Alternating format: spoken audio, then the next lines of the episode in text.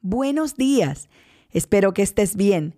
Te habla la pastora Migdalia y yo estoy en vivo desde mi estudio porque quiero seguir compartiendo con ustedes todo lo que nos ayude a vivir una vida plena en Dios. Y hoy voy a estar hablando del tema ¿Por qué le suceden cosas malas a gente buena? Ilumina tu día. Un tiempo de reflexión en las promesas de Dios para hoy. Con la pastora Migdalia Rivera. Y es que ponte a pensar, la muerte sorpresiva y trágica de Kobe Bryant y su hija Gigi, los terremotos sorpresivos que han estado ocurriendo en diferentes partes del mundo, los incendios de Australia que mataron a cientos y miles de animales. Y ponte a pensar, si nos vamos a la palabra, Abraham, después de haber aceptado salir de su tierra y de su parentela, ¿por qué tiene que sacrificar ¿Por qué le pide Dios sacrificar a su único hijo? La historia de José. ¿Por qué se merecía él tanto rechazo, tanto odio, tanta maldad de parte de sus hermanos? Ponte a pensar en Job, todo lo que tuvo que pasar y todo lo que tuvo que padecer sin habérselo merecido. Inclusive el mismo Pablo fue decapitado, un hombre que había aceptado el Evangelio y que predicaba la palabra y miles se convertían a los pies de Jesucristo. Yo misma. No sabía que mis fines de semana serían tan distintos, porque cuando acepté este llamado de venir a Atlanta a predicar la palabra, no me imaginé que tantos días me iban a separar, inclusive hasta de mi familia, porque he tenido que prepararme en muchas áreas de mi vida que me han tomado tiempo y ha habido un distanciamiento. Yo no me esperaba nada de eso. Sin embargo, hay una historia que yo te quiero contar y es la de Esteban, que nos habla Hechos capítulo 6. A Esteban lo acusaron falsamente y lo apedrearon provocándole la muerte. ¿Qué se merecía Esteban? ¿Por qué esa muerte así tan trágica cuando Esteban lo que hacía era buscar y dedicarse a la palabra de Dios? Esteban fue uno de siete hombres escogidos para que predicaran la palabra, para que oraran y para que buscaran a Dios. Sin embargo, Hechos capítulo 6 nos cuenta que Esteban era un hombre lleno de la gracia y del poder de Dios. Hacía señales y milagros asombrosos entre la gente, pero habían unos hombres de la sinagoga y mira cómo le decían estos hombres, los esclavos liberados. O sea, ponte a pensar, esclavos liberados parecido a muchos en estos días, que son los que están atados, que son los que están encadenados y piensan que tienen la última palabra, piensa que son los que rigen este mundo porque ellos son los esclavos, pero ellos son los que llevan la verdad. Increíble, lo mismo que pasa hoy fue lo mismo que le pasó a Esteban. Así que estos hombres comenzaron a debatir con Esteban y ninguno de ellos podía hacerle frente a la sabiduría y al espíritu con que hablaba Esteban. Inclusive estos hombres persuadieron a muchas personas que comenzaron a hablar mentiras sobre Esteban, diciendo cosas erróneas. Qué sorpresa el que lo hayan arrestado ahora por esas mentiras que habían hablado de él.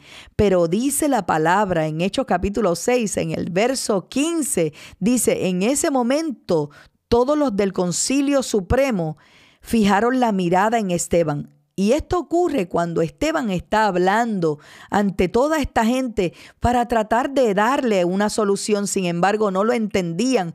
Y dice la palabra que no lo podían entender porque su cara comenzó a brillar como la de un ángel. Y es que cuando llega lo inesperado, nosotros o muchos de nosotros, no todos, pero muchos de nosotros asociamos lo inesperado con cosas malas. Y no necesariamente es así. No es que sean cosas malas, es que son inesperadas. No las planificaste, es que tú no las esperabas. Si tú recibes hoy un reconocimiento de parte de la universidad en donde estudiaste, va a ser bueno. Si recibes una herencia de un dinero un terreno, que de momento llegó a tus manos, lo vas a aceptar como bueno. Sin embargo, ha sido sorpresa. Si te llega un cheque por correo como el que me llegó a mí, un cheque extraordinario de una suma grandísima, va a ser buenísimo. No lo vas a ver como malo. Sin embargo, fue sorpresa. Un regalo, por ejemplo, de una casa, de un auto, todo eso va a ser bueno, lo vas a categorizar como bueno. Sin embargo, hay otras cosas que también son inesperadas, pero las ponemos en la gaveta de lo malo, de lo negativo, de las cosas malas. Eso puede suceder en nuestras vidas como lo que estamos viviendo hoy. Hoy estamos viviendo una pandemia, un virus mundial. Y muchos de nosotros seguramente ya lo hemos metido a la gaveta de lo malo, de cosas malas. ¿Por qué? Porque son sorpresas, porque no creemos que de cosas como esta pueden ocurrir cosas gloriosas. Sin embargo, mi mensaje en este día para ti es que tú tienes que ver el poder de Dios sobre tu vida y que inclusive lo que celebramos, lo que acabamos de celebrar en estos días, la muerte y resurrección de Jesucristo, te hace un hombre y una mujer victoriosa.